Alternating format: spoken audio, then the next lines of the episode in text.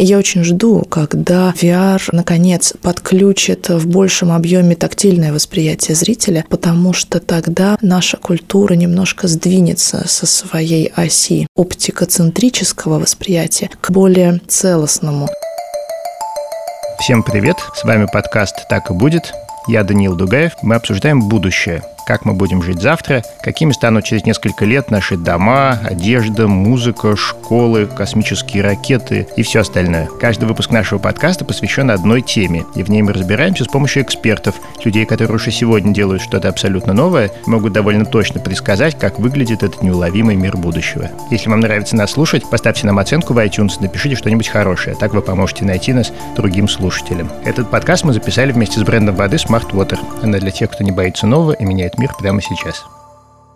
И сегодня мы обсуждаем искусство будущего. Что мы будем считать искусством, а что бесполезным шлаком, какие возможности нам открывает цифровизация искусства, что станет с музеями, как будет устроен арт-рынок, можно ли будет продать акулу, которую ты купил за 12 миллионов и так далее. У меня в гостях сегодня Александра Старусева-Першеева, кандидат искусствоведения, преподаватель школы дизайна Высшей школы экономики, и Егор Кошелев, художник, кандидат искусствоведения, доцент Московской государственной художественно-промышленной академии имени Строганова. Привет. Добрый день. Доброе утро. Александр, Егор, для начала традиционно два слова о вас. Чем вы занимаетесь? Я преподаю в Вышке на направлении дизайн. Читаю историю искусства, причем искусства самого разнообразного, начиная с его классических форматов, от Бизона до Барбизона, как у нас говорится, и заканчивая медиа-артом, искусством для виртуальной реальности и всеми новыми штуками, которые сейчас происходят. Я занимаюсь живописью и целым спектром около живописных практик, а также читаю лекции по истории искусства нового и новейшего времени у себя в Альма-Матер в Строгановке. Обычно мы говорим здесь о предметах, которые во многом завязаны на развитие технологий. Относительно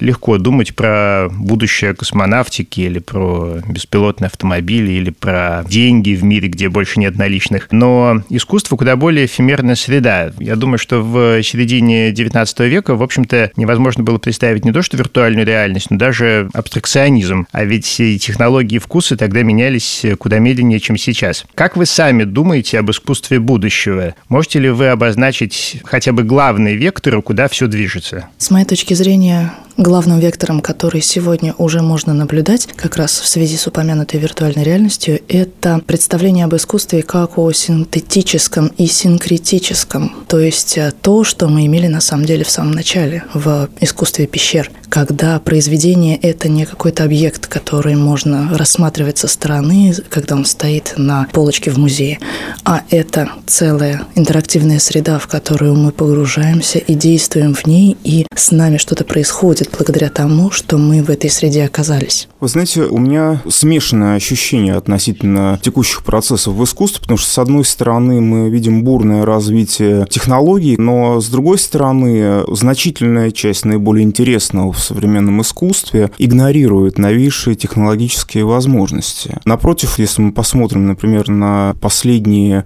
крупные смотры мирового искусства, оно э, неожиданным образом отходит назад в технологическом смысле. Ну вот, например, на последней биеннале Венеции очень много станковой живописи, каких-то абстрактных формальных поисков и очень мало искусства, которое находит возможность эффективно работать с новейшими технологиями по той простой причине, что они не представляются ему интересными как медиа. Такой странный архаизм сегодняшнего культурного процесса, и, э, напротив, гораздо более волнует э, современного художника сам месседж, особенно в социально-политическом измерении. То есть это такое новое социальное искусство, которое больше волнует э, месседж, чем медиа. На мой взгляд, вот эта архаизация, о которой вы говорите, может являться как бы обратной стороной того, что медиа развиваются, и остановить этот процесс невозможно. То есть художники, и в XIX веке так тоже было, цепляются за старые форматы для того, чтобы не быть захваченными массовой культурой со всей ее аттрактивностью. А для того, чтобы не попасть в это поле, которое им совершенно неинтересно, они вообще туда не ступают. Однако, с моей точки зрения, медиа, которые появляются сегодня и которые развиваются сегодня, все равно художнику понадобится, потому что это не просто те или иные технологические штучки, которые ему можно брать или не брать, а это форматы восприятия того взгляда на мир, который получает современный человек.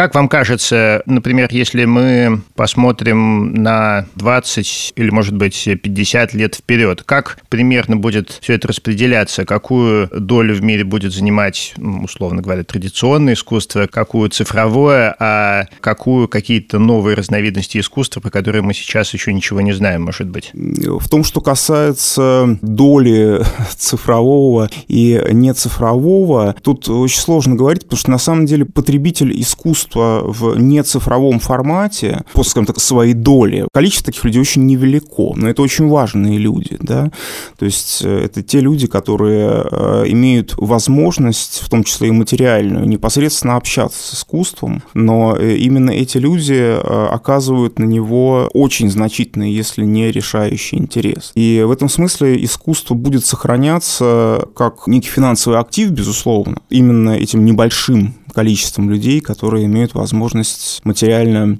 позволить себе владение художественным произведением. Но надо понимать, что мы каждый день общаемся с искусством в цифровом формате более чем даже задумываемся об этом. Аналоговые формы очень важны. В первую очередь потому, что еще неизвестно, какова будет судьба цифры. Недавно один сценарист в качестве просто интеллектуального этюда предположил, а что будет, если вдруг электричество отключится на всей планете? Что у нас останется тогда? И, конечно, нельзя предугадать, что будет даже через 50 лет со состоянием именно кодировки. И какое огромное количество цифровых произведений мы можем просто утратить, потому что они не будут вовремя переведены из одной системы кодирования в другую, и будет нечем их прочесть. Как нам всем это известно по нашим архивам дискет, сидеромов и так далее, уже сейчас накопленных. В этом плане книги, живописные полотна, скульптуры и другие материальные объекты менее уязвимы, как это не парадоксально. Однако здесь важен характер восприятия не только человека, который владеет этими произведениями, но и того, кто вообще способен ощущать их красоту. Да, мы действительно каждый день просматриваем огромное количество цифровых изображений, этот опыт совершенно не похож на то состояние, которое человек испытывает, стоя перед живописным полотном непосредственно. И это касается искусства современных технологий тоже. К примеру, в области видеоарта его форма также важна. То есть, что это за экран, что это за формат записи, в каком пространстве этот экран размещается художником, если это инсталляция, если это перформанс с элементами видеоарта, то как непосредственно он разыгрывается. Это важно, и это невозможно понять и почувствовать, когда вещь находится в состоянии архива. Я бы сказала, что через 50 лет вряд ли ландшафт искусства как-то принципиально изменится. Наверняка сохранятся и традиционные форматы, и медиа-арт будет развиваться. Однако я бы сделала дополнительную пометку о том, что есть еще такая интересная область, как science-арт, когда носителем искусства становится, например, живой организм, какая-нибудь, там, не знаю, сеть бактерий или растения, или еще какая-то интересная органическая форма. Биоинсталляция. Ну да, как вариант. И это не вписывается ни в первую, ни во вторую траекторию, а формирует третью, и с моей точки зрения очень любопытную. Забавно. Вы когда сказали, что нам придется когда-нибудь спасать цифровое искусство со старых дискет. Я вспомнил про историю в Каталонии, где из обветшавших романских церквей спасали фрески, аккуратно их снимая и перенося на такие специальные болванки, чтобы потом поместить в музей каталонского искусства. В общем, похожий процесс по-своему. Этот процесс, на самом деле, уже идет с архивацией искусства нулевых годов. Дела обстоят гораздо хуже, чем с архивацией искусства 90-х годов, потому что документация в фотографиях осталась гораздо больше, чем цифровой документации нулевых. И в этом смысле огромный пласт искусства оказался почти недоступным для нас в связи с тем, что в свое время исследователи излишне доверялись цифровой фотографии. Давайте поговорим про искусство как про актив. Послушаем Уильяма Гибсона, это роман, который называется «Граф 0» 1986 года. Испанец только поднял брови. «Я познакомлю вас с Пикаром, это управляющий галереей. Возможно, он чем-то сможет помочь этой вашей интуиции». Он провел ее через комнату, потом открыл какую-то дверь. Сидящий коренастый француз в помятом вельветовом костюме говорил в трубку радиотелефона. По экрану бежали колонки букв и цифр. Дневные котировки Нью-Йоркского рынка. «А, это вы, Стевис?» Извиняясь, улыбнулся француз. «Прошу прощения, одну минуту». И Пикар вернулся к своему разговору. Пока он говорил, Марли изучал котировки. Полок снова снова упал. Это была как раз та сторона арт-бизнеса, в которой Марли разбиралась хуже всего. Пикар, если так звали этого человека, наставлял брокера в Нью-Йорке, обговаривая приобретение некоторого числа пунктов работы определенного художника. Пункты высчитываются самыми разными способами в зависимости от того, какие средства использует художник. Впрочем, с почти полной уверенностью можно было утверждать, что сам Пикар никогда не увидит приобретаемых работ. Если художник имеет достаточно высокий рейтинг, оригиналы, скорее всего, надежно спрятаны в каком-нибудь сейфе, где их вообще никто не видит. Дни или годы спустя Пикар, возможно, наберет тот же самый телефонный номер и прикажет брокеру продавать. Ну вот, фондовый рынок искусства. Произведение искусства как компании, которые можно поделить на части и продавать по кусочку. Что вы думаете об этом? Мне кажется, что это правильный образ, говорящий о том, что котировки имен художников работают похожим образом с биржевыми котировками. Однако разница как раз в том, что произведение искусства нельзя поделить на кусочки. Более того, произведение искусства, когда его покупает э, тот или иной человек или юридическое лицо, физически перемещается куда-то. Его невозможно покупать и продавать с такой скоростью, с какой мы продаем акции или облигации. Если бы мы представили себе ситуацию некоего огромного хранилища произведений искусства, где они просто меняли бы ярлычки владельцев, не транспортируя при этом ни живопись, ни графику, ни скульптуру, тогда этот процесс э, мог бы приблизиться к тому, что описано в этом романе. Но на данный момент это работает э, все-таки не так. Это скорее как недвижимость. С ней долго, трудно, но очень интересно работать в плане инвестиций. Мне кажется, что э, сама схема в этом отрывке показана очень верно. Более того, я вот, ну, поскольку кое-что о рынке, о механизмах сегодняшних знаю, как художника, меня, конечно, некоторые моменты пугают, настораживают и отвращают. Ну, вот я, например, хорошо знаю, что есть очень крупное хранилище в Швейцарии, откуда произведения действительно иногда просто даже не перемещаются, а просто переходят к другим владельцам. В сейфах на э, территории хранятся полоки, ротка, сайтумбли, херсты в изобилии. Они выставляются на аукционы, продаются, как-то котировки на них растут, но очень редко очередной владелец по-настоящему интересуется самим произведением, приходит познакомиться с ним воочию. Более того, я вот, например, знаю, что в последнее время широкое распространение получил боевое владение произведением, компаниями, да, то есть какая-то группа покупателей приобретают очередную какую-то вещь в долях. Эстетические вопросы в данном случае никого не волнуют. Это просто выгодное вложение, которое, как ни странно, оказывается одним из самых эффективных. Недвижимость упадет, а, например, картина Лусьена Фройда с меньшей вероятностью. У Пелевина в какой-то старой книжке, по-моему, в Generation P была коллекция, где в рамах висели просто сертификаты о том, что эта картина куплена тогда-то и там-то. Угу. Может ли технология позволить нам создать мир, в котором с цифровым искусством обращаются так же, как с традиционным? Вот сейчас довольно много технологий разрабатывается одновременно для того, чтобы подтверждать подлинность цифрового искусства, да, чтобы создать так называемый цифровой дефицит, чтобы э, произведение нельзя было много раз копировать, да, чтобы оно все-таки существовало хоть и в цифре, да, но в каком-то ограниченном количестве экземпляров. Существует там блокчейн для этого, да-да, там и так далее. По этому поводу поводу что вы можете сказать? Я могу сказать, что этот процесс абсолютно логичен, потому что действительно медиахудожники сталкиваются с тем, что цены на их работы в десятки раз меньше, чем цены на работы их современников, занимающихся живописью, например, по этой самой причине. Понятно, что начиная с фотографии, да, искусство, условно говоря, да, новых технологий, становилось тиражным. И, конечно, коллекционеру приятнее иметь надежный, единственный в своем роде живописный оригинал, чем один из отпечатков э, фотографии или одну из копий видеоарта, к примеру. И тот процесс, о котором вы говорите, совершенно естественен, хотя из этого положения можно найти и другой выход. Многие медиахудожники повышают цену на свои произведения за счет того, что они добавляют им какой-то материальный аспект. Например, это может быть видеоинсталляция, которая содержит элементы скульптуры, предположим. И когда коллекционер покупает это произведение, он покупает его все вместе, а не только видеофайл. Или, например, могут быть кадры кадры из видео, которые продаются отдельно как станковое произведение. И таким образом, собственно, художник выходит в ту область рынка, в которой ему было бы интереснее работать. Здесь только единственное надо помнить, что когда искусство медиа, да, искусство, связанное с новыми технологиями и новыми практиками художественными, возникало в 1960-е годы, там как раз-таки акцент был на том, чтобы уйти от вот этой зависимости от рынка. Это было такое протестное искусство. Это были практики, которыми художники говорили рынку, что они уйдут от его влияния, что они против, что они не хотят в этой капиталистической структуре пребывать. Однако рынок хитрый, и он, конечно, залавливает, ухватывает всех так или иначе. Да, просто цена повысилась на это искусство. Мне кажется, одна из э, ловушек, в которую неминуемо попадает э, всякое искусство, связанное с высокими технологиями. Технологии э, развиваются быстрее, чем само высказывание художника.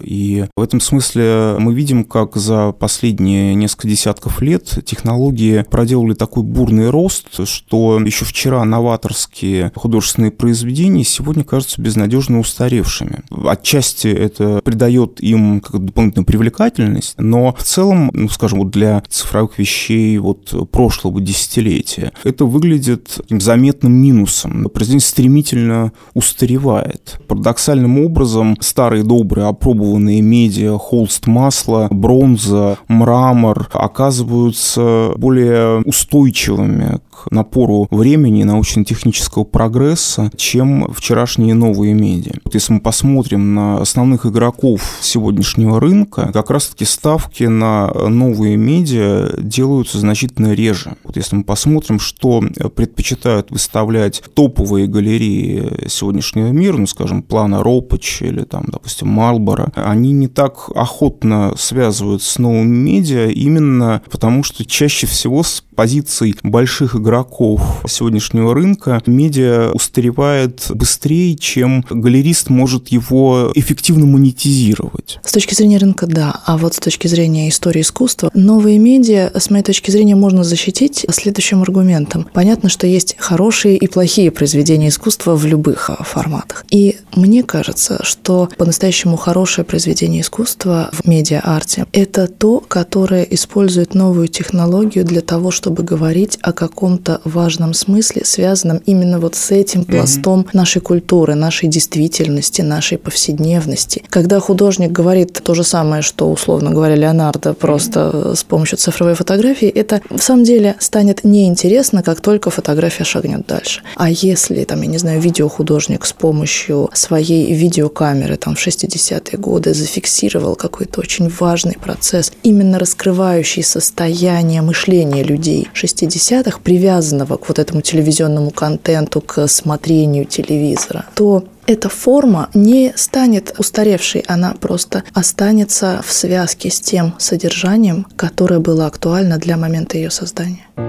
Этот подкаст мы записали вместе с брендом воды Smart Water. Она для тех, кто смотрит в будущее и меняет мир уже сегодня. Давайте послушаем дальше. Пелевин, iFAC 10, 2017 год. Мы надстроили над уже готовой рендом код платформы еще один уровень. Это была точка, куда стекались все порождаемые кластером смыслы, и самое главное, вся его боль. Первой внешней программой, которую мы подключили к кластеру, была электронный консультант из Музея современного искусства. Электронного консультанта не звали никак, наш кластер тоже не имел названия.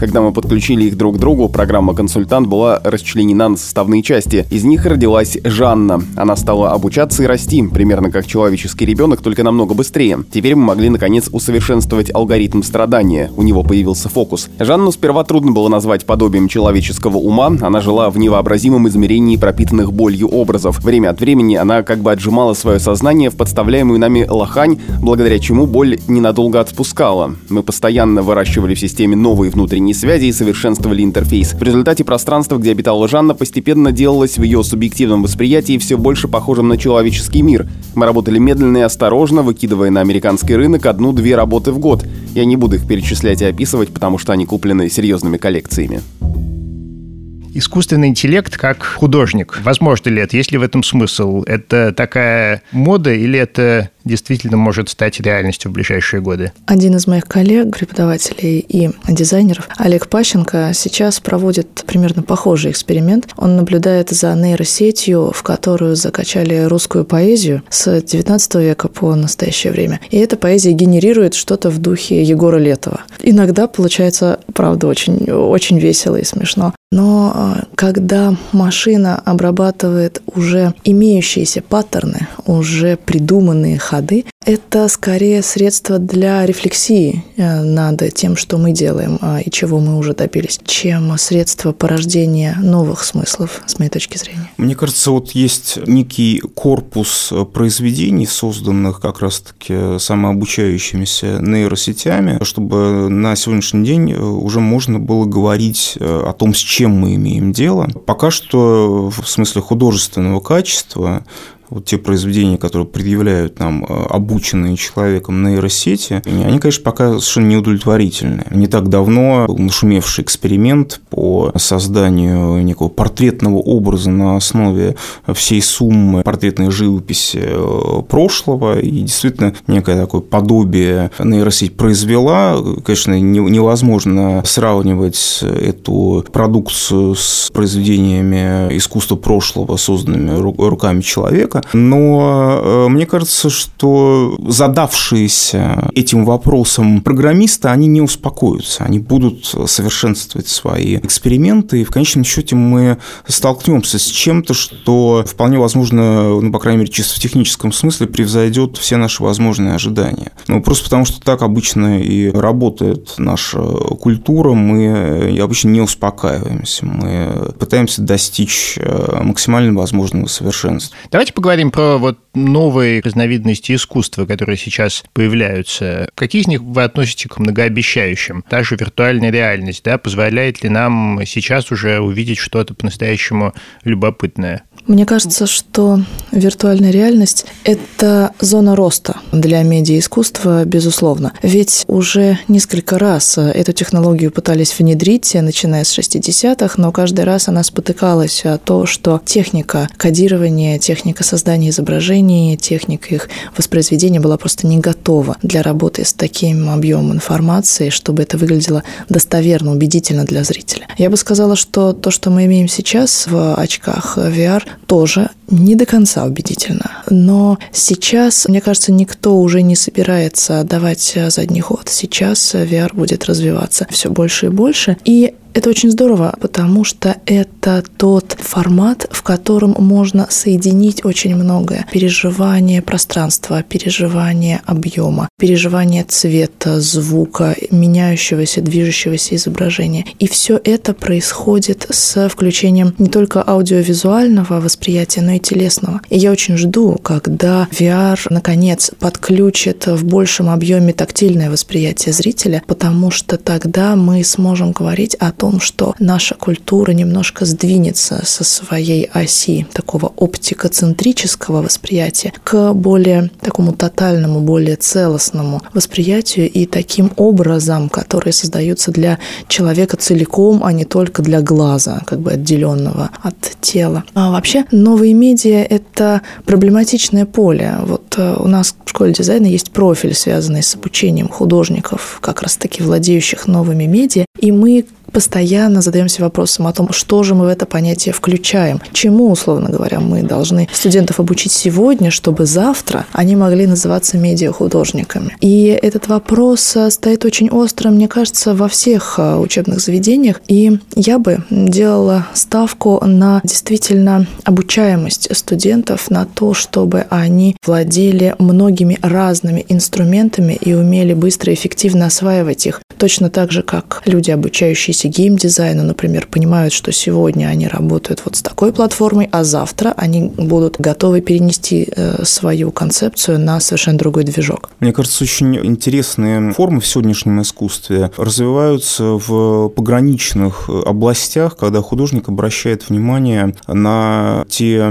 культурные возможности, которые открываются в том числе массовым искусством. Ну, например, вот есть такой художник Кэт Аткинс, который э, создает делают видео максимально приближенные к тому формату, в котором э, работают современные такие высококлассные студии, специализирующиеся на создании высокобюджетных сериалов. И вот Аткинс как раз-таки этот э, странный визуальный мир вот новейших сериалов, новейшего высокобюджетного фэнтези адаптирует к проблематике современного визуального искусства, и у него все это замешивается на традиционном британском мрачном романтизме, э, возникает причудливый синтез готики и высоких медиа, которые резонируют, скажем, сериалами типа там Game of Thrones и неожиданным образом срабатывают именно на территории современного искусства, которое еще недавно было таким высоколобым, снобским и казалось максимально далеким от всей этой масс-медиа проблематики. Вот сегодня оно оказывается к этому готовым,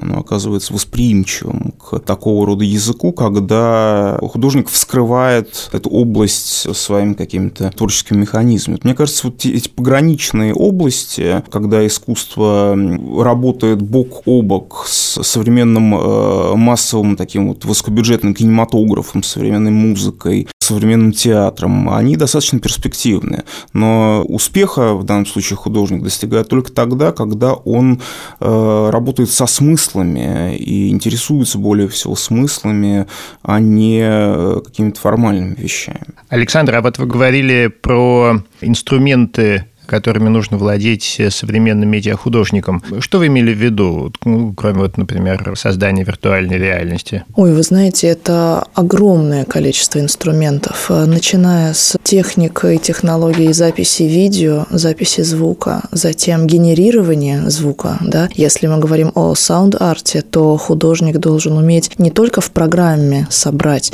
некоторые нужные ему звуки и их обработать, он должен также уметь уметь э, собрать для себя синтезатор. Если речь идет о каких-то очень специфических звучаниях, которые ему нужны, он должен уметь, я не знаю, паять э, микросхемы, он э, должен уметь работать с самым разным программным обеспечением, он должен уметь создавать, например, анимированное движущееся изображение, если ему это будет необходимо. Это огромное поле. Виртуальная реальность – это лишь один из инструментов, непростой в обращении, но, с моей точки зрения, и не самый сложный. То есть, на самом деле, ваши выпускники смогут, если что, и квартиру отремонтировать, и Сделать тотальную инсталляцию из квартиры. А, вообще, в идеале нам нужно подготовить таких а, бойцов, которые смогут а, прямо на месте, в полевых условиях, поняв свою задачу, быстро адаптироваться к тому технологическому решению, которое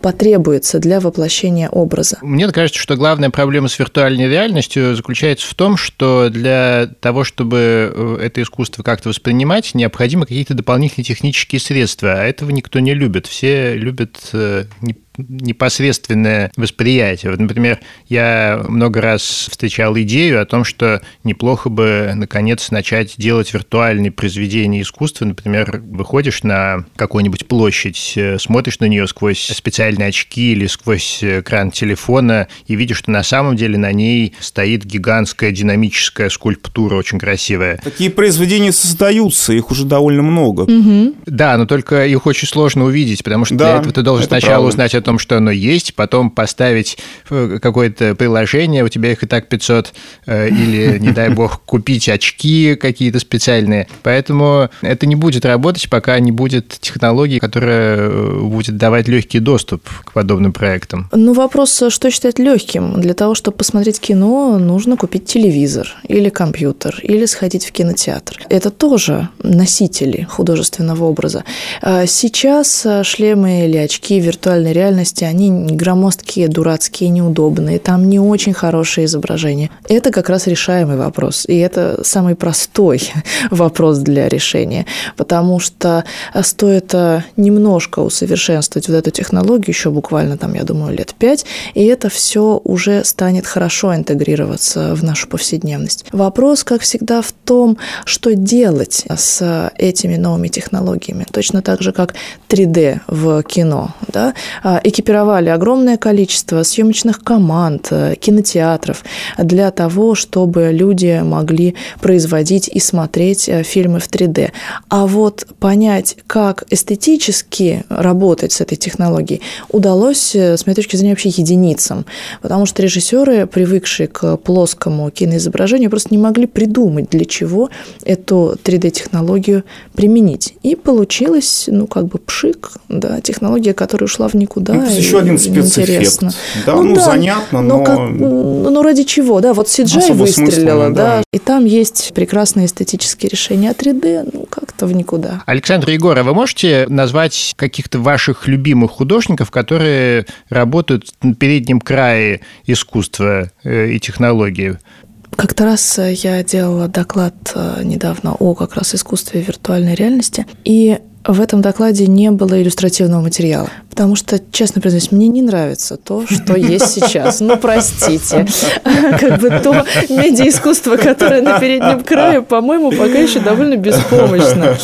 А, но мне нравится тот потенциал, который в нем есть. И я как бы за него очень активно болею, и я жду, когда придет новый нам Джун Пайк, понимаете? Новый человек, который скажет, вот, я взял этот инструмент, и наконец-то я знаю, зачем он нужен. Я могу сказать, вот, что на меня произвело впечатление. Это уже упомянутый, собственно, Эд Эткинс, наши два прекрасных художника российских, Женя Гранильщиков и Дима Венков. Ну, вообще, как человек, занимающийся живописью, я, естественно, слежу прежде всего за современным процессом в живописи, который идет своим путем. Я бы выделила фигуру уже хорошо известного и очевидно вошедшего в историю э, Мэтью Барни. Мэтью Барни, да, конечно. А да. Для меня он важен тем, что он не просто создает колоссальные по масштабу, по мощи э, видеообразы, да, такие оперы, но и тем, что он создает целые миры, то есть он создает мифологию, которая разворачивается mm-hmm. и в формате видео, и в формате других медиумов, как его мощные выставки, которые сопровождаются его графикой, его скульптурой, его инсталляцией, и получается вот как раз тот самый момент телесного вхождения зрителя в эту образную систему.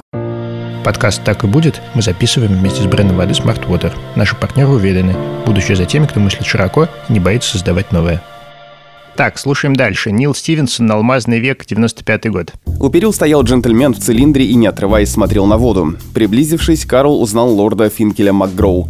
Пожалуйста, примите мои искренние поздравления, мистер Голливуд. Осмелюсь сказать, что вы составите ценное дополнение к нашей филе, которая при всех своих достижениях на ниве науки и коммерции не может похвалиться людьми искусства. Не желая хулить племя, которому только что поклялся служить верой и правдой, Карл покусал губы. Ответ решительно не шел на ум. Финкель Макгроу продолжал. «Как вы считаете, мы мало поощряем детей заниматься искусством или не умеем привлекать таких людей, как вы, или и то, и другое? Со всем почтением, ваша светлость, позволю себе не согласиться с самой предпосылкой. В Новой Атлантиде много замечательных художников. Бросьте, почему они все приходят извне, как вы? Скажите, мистер Голливуд, приняли бы вы присягу, не будь это развитием вашего успеха как театрального продюсера? Думаю, что предпочту счесть ваш вопрос частью сократовского диалога для моего просвещения, осторожно сказал Карл Голливуд а не сомнением в искренности моих намерений. Кстати, перед самой нашей встречей я курил сигару, глядел на Лондон и думал, как же мне все это нравится. Вам это нравится, потому что вы достигли определенного возраста, вы успешный состоявшийся режиссер.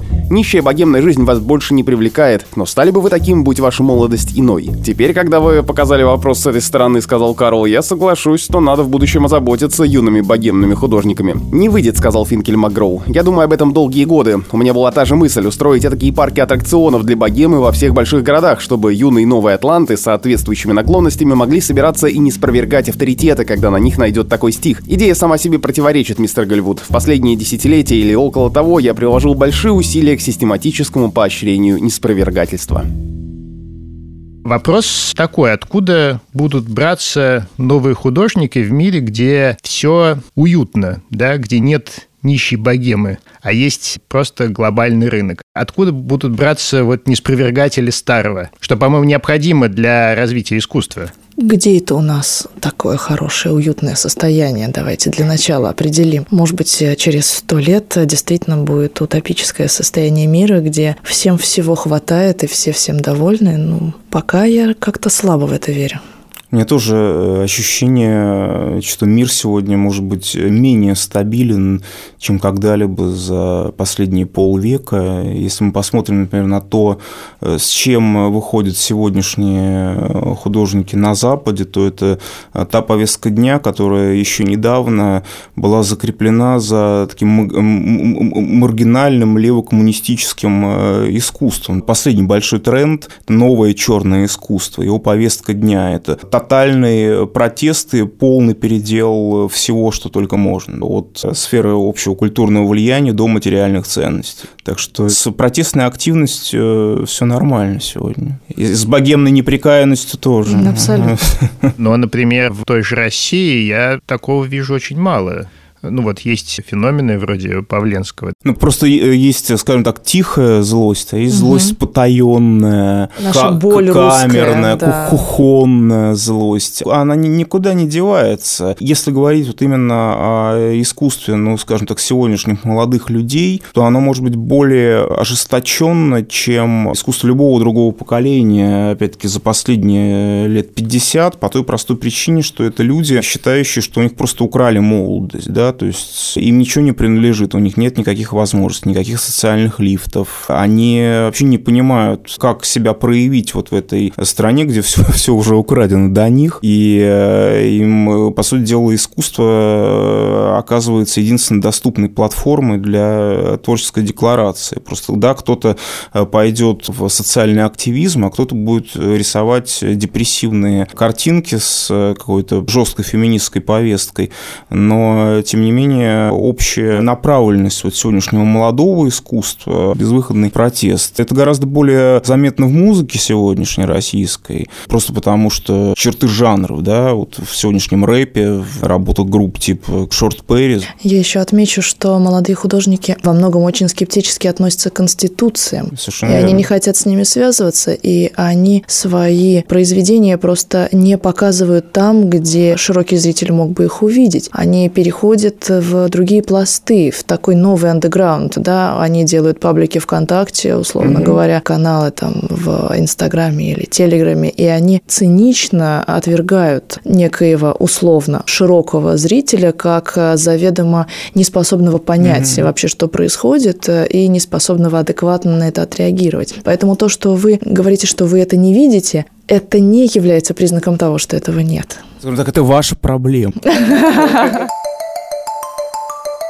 Назовите, пожалуйста, три изобретения, которых лично вы ждете от будущего. Я могу сказать, что я очень жду экзоскелеты, телепортацию, очень жду развития экранных технологий AR и VR для того, чтобы такие инициативы, как воображаемый музей, могли стать более доступными для зрителя. Необходимость в мощных голографических экранах, которые позволят по щелчку пальца разворачивать э, в воздухе трехмерное изображение и работать с ним, но, разумеется, эликсир бессмертия чтобы посмотреть, что будет дальше. Конечно.